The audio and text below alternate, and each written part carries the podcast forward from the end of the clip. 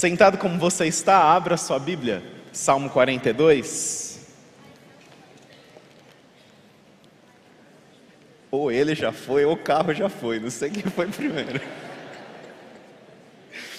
Salmo 42. Nós estamos na nossa série de mensagens para aquecer o nosso coração, refletindo sobre os salmos. E nós vamos fazer aqui a leitura do Salmo 42. Como a corça anseia por águas correntes, a minha alma anseia por ti, ó Deus. A minha alma tem sede de Deus, do Deus vivo. Quando poderei entrar para apresentar-me a Deus? Minhas lágrimas têm sido meu alimento de dia e de noite, pois me perguntam o tempo todo: onde está o seu Deus? Quando me lembro destas coisas, choro angustiado, pois eu costumava ir com a multidão conduzindo a procissão à casa de Deus com cantos de alegria e de ação de graças entre a multidão que festejava. Por que você está assim, tão triste, ó minha alma? Por que está assim tão perturbada dentro de mim? Põe a sua esperança em Deus, pois ainda o louvarei, Ele é o meu Salvador e o meu Deus. A minha alma está profundamente triste. Por isso de ti me lembro desde a terra do Jordão, das alturas do Hermon, desde o monte Mizar. Abismo chama abismo ao rugir das tuas cachoeiras. Todas as tuas ondas e vagalhões, ou grandes ondas, se abateram sobre mim. Conceda-me o Senhor o seu fiel amor de dia, de noite esteja comigo a sua canção. É a minha oração ao Deus que me dá vida. Direi a Deus, minha rocha, porque te esqueceste de mim, porque devo sair vagueando e pranteando, oprimido pelo inimigo. Até os meus ossos sofrem agonia mortal. Quando os meus adversários zombam de mim, perguntando-me o tempo todo: onde está o seu Deus? Porque você está assim tão triste, ó minha alma? Porque está assim tão perturbada dentro de mim?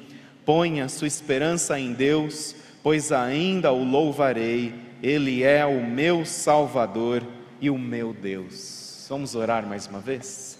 Senhor, que alegria estarmos juntos nesta manhã. Obrigado pelos louvores, que a Sua palavra possa falar a nós e produzir as mudanças e transformações que o Senhor deseja para nós. Em nome de Jesus, amém. Muito se fala, se estuda e se pesquisa sobre depressão. Segundo o Ministério da Saúde, o Brasil é o país na América Latina com maior prevalência da doença. Segundo a Organização Pan-Americana de Saúde, a depressão é a principal causa de incapacidade em todo o mundo. E segundo a Organização Mundial da Saúde, nos próximos 20 anos a depressão vai ser a doença mais comum do mundo, superando doenças como câncer e doenças cardíacas. Nesse setembro amarelo, que é um mês dedicado à conscientização do cuidado com a saúde mental e a importância disso, com foco na prevenção do suicídio. O Salmo 42, ele é um alento para nós. É um consolo para mim e para você. Ele é um alento pelo simples fato dele existir. Porque, pelo simples fato do Salmo 42 existir, ele já nos ensina que até homens e mulheres piedosos, tementes a Deus, com vida consagrada ao Senhor, podem passar por crise de depressão e de angústia.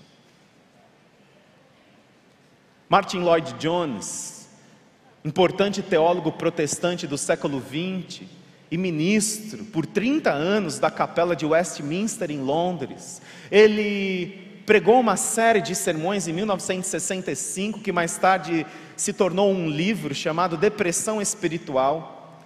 E esse livro, ele reflete as consequências da depressão no abatimento da nossa alma, nos levando a, a, perder a nossa esperança, a nossa fé em dias melhores para nós mesmos. E antes de prosseguir, é importante nós mencionarmos que a depressão ela é uma doença. A depressão ela é classificada como transtorno do humor e ela tem alguns sintomas muito bem característicos e definidos que se você tem estes sintomas há mais de três semanas, de forma intensa, diária, todos os dias, é fundamental que você procure ajuda. Sintomas como angústia, como cansaço excessivo, como irritabilidade excessiva, como vazio, sensação de vazio, de perder o prazer em atividades consideradas antes prazerosas, em você perder a motivação em viver, a indiferença pela vida, você precisa de ajuda. Você precisa de ajuda médica, você precisa de ajuda psicológica. É importante você procurar ajuda. Pessoas precisam de Deus, pessoas precisam de pessoas. Não é você colocar Deus de lado quando você vai procurar uma ajuda psiquiátrica ou uma ajuda psicológica. Ao contrário, é você exercer aquilo que Deus concedeu a nós como seres humanos, a inteligência, o avanço da ciência para o nosso próprio bem, para o desenvolvimento da nossa saúde, promoção da nossa saúde. É importante que você procure ajuda. Na nossa igreja, nesse setembro amarelo, nós estamos retomando o apoio online. O apoio online ele é um canal de ajuda, ele é um canal de acolhimento, não é um canal de atendimento psicológico ele é um canal de acolhimento àqueles que precisam conversar com alguém. Se você conhece alguém que está passando por crises, nesse, especificamente neste mês que nós divulgamos aí uma conscientização com o cuidado da saúde mental, divulgue este canal, o apoio online. Você pode procurar, nós temos uma equipe muito bem preparada para fazer acolhimento e encaminhamentos necessários. Não sofra sozinho, procure ajuda. Nós precisamos de Deus, nós precisamos uns dos outros. Nós podemos nos apoiar e caminhar juntos, buscando superar as nossas crises, as nossas angústias, as nossas dificuldades. O Salmo 42, ele com certeza é uma grande bênção e de um grande aprendizado para mim e para você. E ele pode sim te ajudar. Você que tem passado por desânimos na sua vida, pelo abatimento da sua alma, se você tem passado por desesperança, o Salmo 42, ele trata destas questões existenciais de uma forma muito precisa. O Salmo 42, ele é um poema dos coraitas. Ele foi escrito pelos filhos de Corá, os coraitas. Os coraitas, eles eram os coristas que serviam ali no templo de Jerusalém.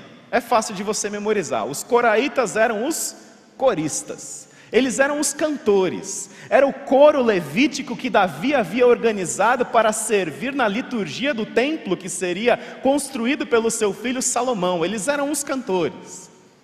Os coraitas eram descendentes de Coate, os coatitas, eles eram filhos de Levi, que era filho de Jacó.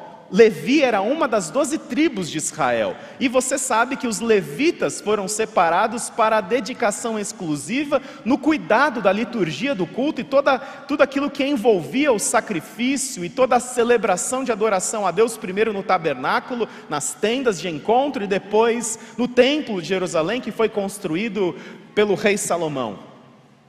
E os coatitas eram descendentes de Levi e eles eram os responsáveis por carregar os utensílios sagrados do templo. Eles eram responsáveis por carregar os utensílios sagrados das tendas do tabernáculo que se moviam conforme o, o povo ele caminhava no deserto. E os coraitas, eles eram responsáveis justamente por esse louvor, pela música, pela liturgia que acontecia na adoração ao Senhor. E este Salmo 42 é um dos sete salmos atribuídos aos coraitas, aos filhos, aos descendentes de Corá, que foi contemporâneo de Moisés. E esse salmo, ele é muito interessante, porque ele vai justamente dizer que o salmista que escreve, ele está impedido, impedido de estar na comunhão do povo de Deus.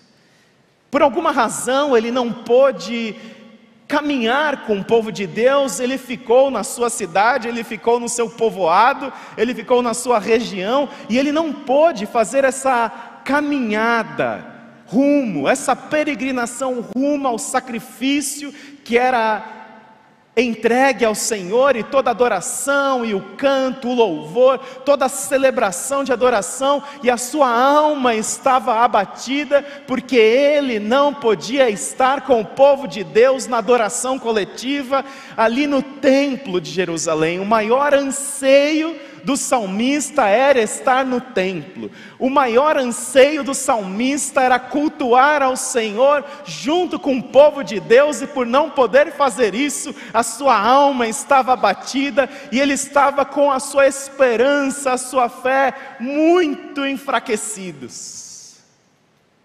O seu anseio era estar com o povo de Deus. Ele valorizava a comunhão, ele valorizava esse encontro com Deus. E embora nós saibamos que o conceito de templo no Antigo Testamento é bastante diferente do conceito de templo no Novo Testamento, pois o templo no Antigo Testamento era o sinal da presença de Deus. Era onde Deus se manifestava. Estar no templo não era apenas estar lá para aprender a palavra do Senhor, louvar ao Senhor, estar em comunhão com os irmãos, mas estar no templo era estar na presença de Deus, era estar onde Deus estava. E nós sabemos que no Novo Testamento, Deus não habita mais em templos feitos por mãos de homens, como disse Estevão, um dos, o primeiro mártir da igreja no seu apedrejamento. Deus não habita mais em templos feitos por mãos humanas, nós somos o templo do Espírito Santo. Mas essa celebração, ela continua sendo extremamente importante para você e para mim. O fato do templo não ser a casa de Deus, porque nós somos a morada de Deus, não minimiza, não diminui a importância de estarmos juntos dominicalmente. E falo isso não apenas para os pais que têm filhos, crianças e adolescentes, que não desprezem esse momento com outros compromissos. Todos nós temos agendas superlotadas, todos nós trabalhamos muito, todos nós temos uma semana atribulada, mas você ensine o seu filho a viver a vida cristã em casa, e ensine seu filho a importância de estar em comunhão com a igreja. Não é porque apenas Deus está aqui, não, Deus também está na sua casa, está no cultinho doméstico, mas aqui é um momento tão especial que juntos nós somos tocados pela presença de Deus através dos louvores da pregação da palavra. Não Trate como qualquer coisa o encontro com a igreja. Pessoas precisam de Deus, pessoas precisam de pessoas. E esse ambiente, essa atmosfera de adoração, tudo que nós fazemos aqui é para facilitar a adoração, é tudo para facilitar a nossa entrega, porque nós somos os adoradores, nós somos aqueles que estão aqui para cultuar a Deus. Não falte porque simplesmente você está com sono, porque você tem que arrumar sua casa, porque você tem que acordar cedo amanhã, porque com certeza você não vai deixar seu filho faltar na escola, só porque ele está cansado, só porque tem que arrumar casa, tem que arrumar os brinquedinhos. Você não vai deixar. Por quê? Porque é importante para você. Todo dia de manhã eu passo pelo Esporte Clube Corinthians. Fazer o quê? Eu passo lá pelo Esporte Clube Corinthians, mas eu vejo o seguinte: todo, todo domingo, às vezes a gente passa oito, oito e meia, nove, depende, mas a gente vê os times de futebol devidamente uniformizados, perfilados no campo, jogando todos ali já prontos e não são os profissionais. O pessoal está ali para bater a sua bolinha no domingo. Oito horas da manhã está todo mundo ali jogando, faça chuva, faça sol, faça frio. E por que estão lá? Porque é prioridade. E o que é prioridade não tem distância, o que é prioridade não tem hora cedo, hora tarde, o que é prioridade é prioridade, a gente simplesmente está lá, é compromisso. Não deixe com que você coloque de lado o compromisso de estar com a igreja. Viva o cristianismo na sua casa, porque senão a gente vai viver uma hipocrisia. A gente vive só no domingo. E lá em casa, né, na casa é um Deus nos acuda e o diabo pega todo mundo. A gente tem que viver o cristianismo dentro de casa nas relações familiares, no modo como a gente se ajuda, no modo como a gente fala um com o outro, como a gente pede, como a gente ouve. O cristianismo precisa ser vivido diariamente, senão a gente vive uma vida esquizofrênica. E ele precisa ser vivido também na grande celebração, no grande encontro com Deus. Não despreze esse encontro. Hebreus 10, 25 nos diz: Não deixem-se de se reunirem como igreja, segundo o costume de alguns. Quando a carta aos Hebreus foi escrita, já era costume do pessoal falar assim: Ih, estou cansado, eu não vou. No templo de Jerusalém, você tinha que ir lá, você tinha que entregar sua oferta, tal, você ia, você tinha que ir, que era a lei de Moisés, tal. Mas depois, o pessoal foi diminuindo essa intensidade, porque a lei foi cumprida por Cristo e os encontros eles já tinham um outro propósito, um outro sentido, e o pessoal também começou a, a relaxar dentro dos parâmetros da graça. Ah, não, tudo bem, Deus está aqui, Deus está lá, adoro a Deus na minha casa, não preciso da igreja, precisa da igreja. Precisa da igreja. Como já disse outras vezes, nós somos o corpo de Cristo que é o cabeça. Ninguém se relaciona com a cabeça. Ninguém, ah não, eu quero a cabeça da pessoa, mas não quero o corpo. Não tem isso, não existe isso. Você, você casa com a cabeça. Casei com a cabeça da Fernanda. Não casei com a cabeça. Se ela tivesse só cabeça, ela não estaria viva. E a gente vive a vida cristã assim. A gente acha que a gente precisa só da cabeça, mas do corpo não. Não, não dá para entender. Como você vai se relacionar? Você não se relaciona só com a cabeça de alguém. Hum, você não vai se relacionar só com a cabeça de alguém. A vida cristã é a mesma coisa. A gente não vai se relacionar só com cabeça, Cristo, não adianta. Porque nós vamos nos enviesando, assumindo os nossos vieses teológicos, de justificativas, achando que assim tá bom, assim tá bom, assim tá bom. E o que nós precisamos é dessa exposição à palavra de Deus, da comunhão uns com os outros, e o que aquele salmista mais queria e não podia era estar com o povo de Deus. Ele diz aqui que eu costumava ir com a multidão, conduzindo a procissão à casa de Deus, com cantos de alegria e ação de graças. Como seria maravilhoso se nós viéssemos aqui para essa celebração com cantos de alegria, com ação de graças, com aquela boa expectativa, o que será que o Senhor vai falar a nós através dos louvores, através da palavra? Meu coração está pronto para receber a palavra do Senhor. Eu vou aqui anotar os pontos principais, se você acha que vale a pena. Vou anotar aqui os pontos principais, eu vou medir, eu vou ouvir depois no Spotify, eu vou ouvir no YouTube. Eu quero realmente me dedicar a isso, o máximo que eu puder. Gente, é uma hora. É uma hora que você vai dedicar ao Senhor nessa entrega. Não deixem de se reunir como igreja segundo o costume de alguns. Ninguém se relaciona só com a cabeça. A gente precisa de Deus, nós precisamos uns dos outros. E o que eu acho interessante nesse salmo é que a função deste levita aqui, desse coraíta, era adorar ao Senhor no templo, e porque ele não podia adorar ao Senhor, porque ele não podia cumprir a finalidade para a qual ele havia sido criada, a sua alma estava batida com desesperança e desânimo. E a mesma coisa é com você e para mim, quando nós não cumprimos a finalidade para a qual nós fomos criados, que é adorar a Deus, a nossa alma também é abatida com desânimo e desesperança. Quando nós não cumprimos o propósito de Deus na nossa vida, a nossa alma fica igualmente abatida, a nossa alma fica igualmente angustiada e depressiva. Não estou dizendo que toda depressão, toda ansiedade é resultado de você não adorar a Deus direito, não é isso. Mas a adoração a Deus é um processo de cura também. Porque se você privar a sua alma de adorar ao Senhor, de cumprir a finalidade para a qual você foi criado. Aquele descendente dos coraitas, ele estava abatido, porque ele não podia estar no templo para cumprir a finalidade para a qual ele havia sido criado, que ele existia, que era estar lá e cantar, que era estar lá e servir ao Senhor, servir o povo de Deus, e porque ele não podia fazer isso, desânimo e desesperança abateram seu coração.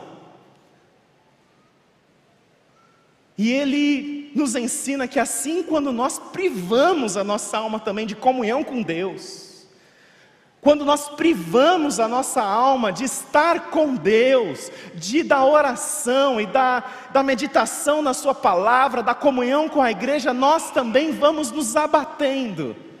E é por isso que nós precisamos estar reunidos como igreja.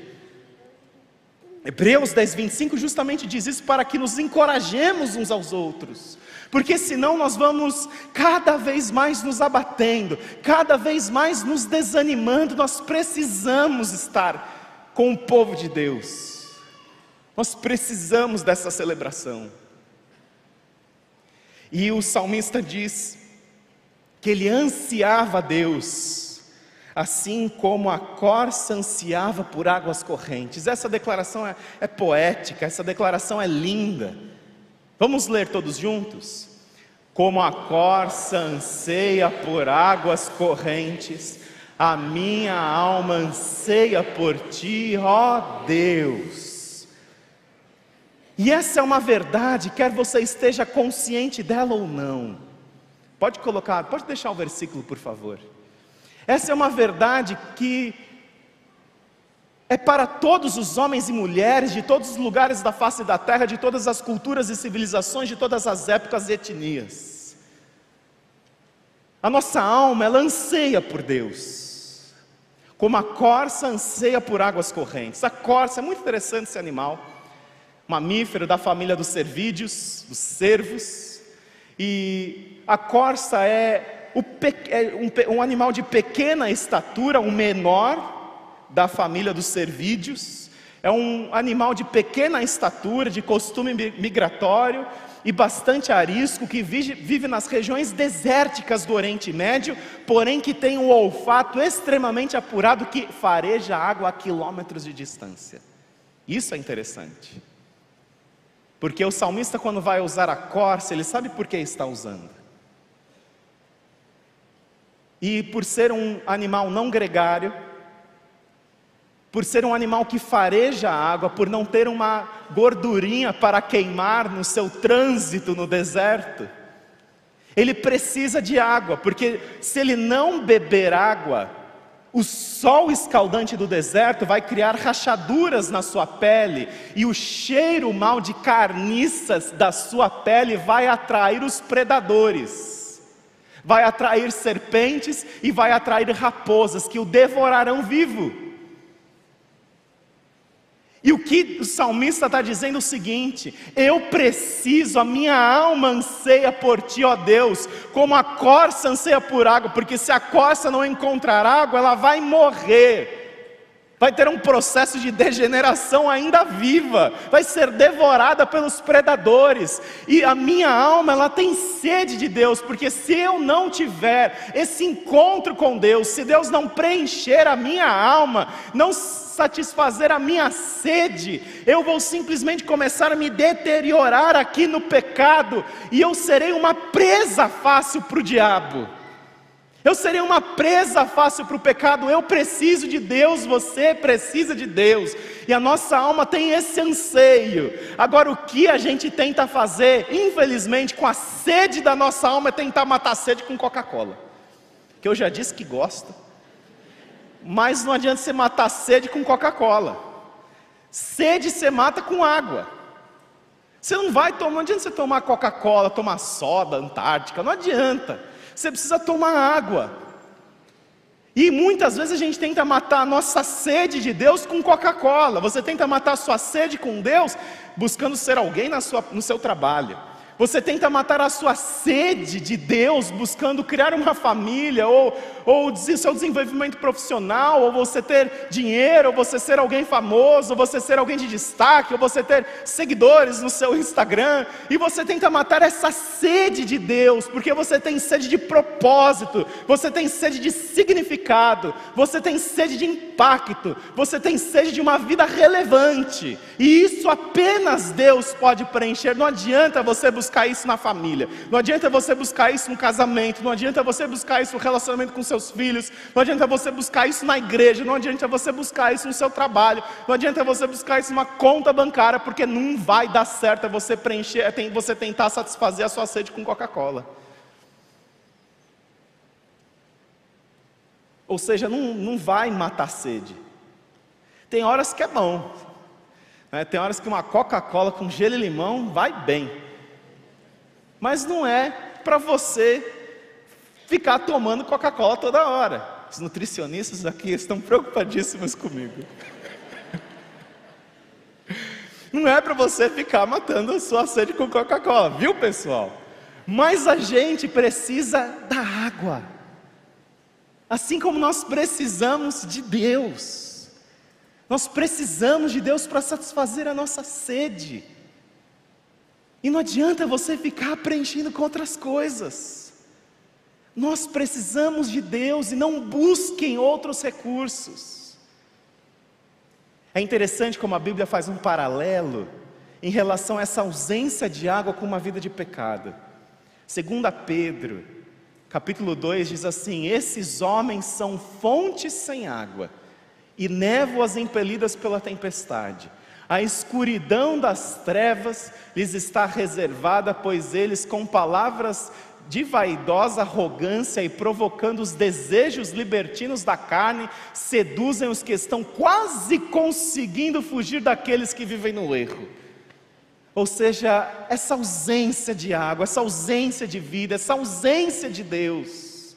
Nós precisamos de Deus e quem é aquele que pode preencher? Os nossos mais anseios, os nossos mais profundos anseios. Jesus disse em João capítulo 6: Eu sou o pão da vida. Aquele que vem a mim nunca terá fome, aquele que crê em mim nunca terá sede. Nós precisamos satisfazer a nossa sede com Jesus Cristo. E isso não é apenas aos domingos, isso é todo dia. Nós precisamos meditar na palavra do Senhor, nós precisamos colocar a nossa vida diante de Deus, nós precisamos, porque a nossa alma ela tem esse anseio. Agostinho de, Hipona, teólogo do século IV, ele disse o seguinte: Fizeste-nos para ti, Senhor, inquieta está a nossa alma, enquanto não repousar em ti. Fizeste-nos para ti, Senhor, inquieta está a nossa alma, enquanto não repousar em Ti. Nós precisamos de Jesus Cristo. A sua alma está abatida. Você tem passado por desesperança, você tem passado por muitos desânimos na sua vida. Jesus é a fonte da água da vida. É aquele que nos sacia, aquele que nos supre, aquele que nos fortalece, porque Ele nos fortalece, nós podemos todas as coisas.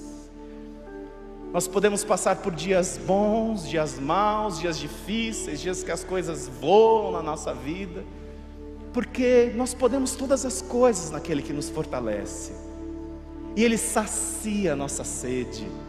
E assim como a corça anseia por águas, a nossa alma anseia pelo Senhor. E se nós não nos alimentarmos do Senhor diariamente, na comunhão com a igreja, na Sua palavra, a nossa alma vai se deteriorando e o cheiro do pecado vai sendo exalado cada vez mais, e o diabo vai cada vez mais nos afastando de um relacionamento de paz e de bênçãos com Deus, por causa que nós estamos distante da água da vida. Nós precisamos beber dessa água constantemente. Nós precisamos de Jesus Cristo. Eu convido você a orar comigo nesse momento. Se você precisa se você sente essa inclinação da sua alma, do seu interior, dizendo: Eu preciso de Jesus. Eu preciso do Senhor. Aquele que crê em mim nunca terá sede, porque aí você, saciando a sua sede devidamente, você vai poder se relacionar com as pessoas, com o trabalho, com a igreja, com o dinheiro, com recursos, da forma correta, as coisas estarão no seu lugar.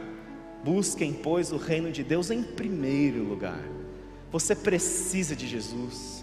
Você tem caminhado sedento, você tem caminhado faminto, você tem caminhado com desânimo, com desesperança o que você precisa é saciar a sua alma de Deus, de que Ele não esqueceu você, de que Ele está com você. Saciar a sua alma com Deus é saciar a sua alma com as verdades bíblicas. Que muitas vezes, quando a gente passa por abatimento, a gente questiona se Deus está conosco, se Ele se importa, se Ele se lembra de nós, e Ele está, porque diz a palavra do Senhor que Ele está. Eu estarei com vocês todos os dias os dias nublados, os dias de sol, estarei todos os dias até a consumação dos séculos. E nele nós somos mais do que vencedores. Você precisa de Jesus. Se essa é a sua oração, se coloque de pé. Deus abençoe vocês. Pode se colocar em pé, apenas isso eu vou pedir para que você se recorde dessa decisão, desse compromisso, dessa entrega, dessa consagração. Você que está no salão social, você também pode se colocar em pé. Você que está conosco na internet, você também pode expressar a sua decisão de alguma forma. A sua alma tem caminhado com sede. Você tem caminhado com desânimo, você tem estado abatido, desanimado, porque aquilo que você planejou não está se concretizando, seus sonhos, seus planos. O salmista queria estar ali em Jerusalém, mas não podia. E muitas vezes os desânimos justamente acontecem por nós não as coisas não acontecerem conforme nós gostaríamos ou planejávamos. Mas o Senhor está com você. E a alegria do salmista era justamente colocar a sua esperança em Deus. A esperança é justamente a expectativa do que vem depois. Quem está abatido acha que a vida é tudo aquilo e se resume aquilo.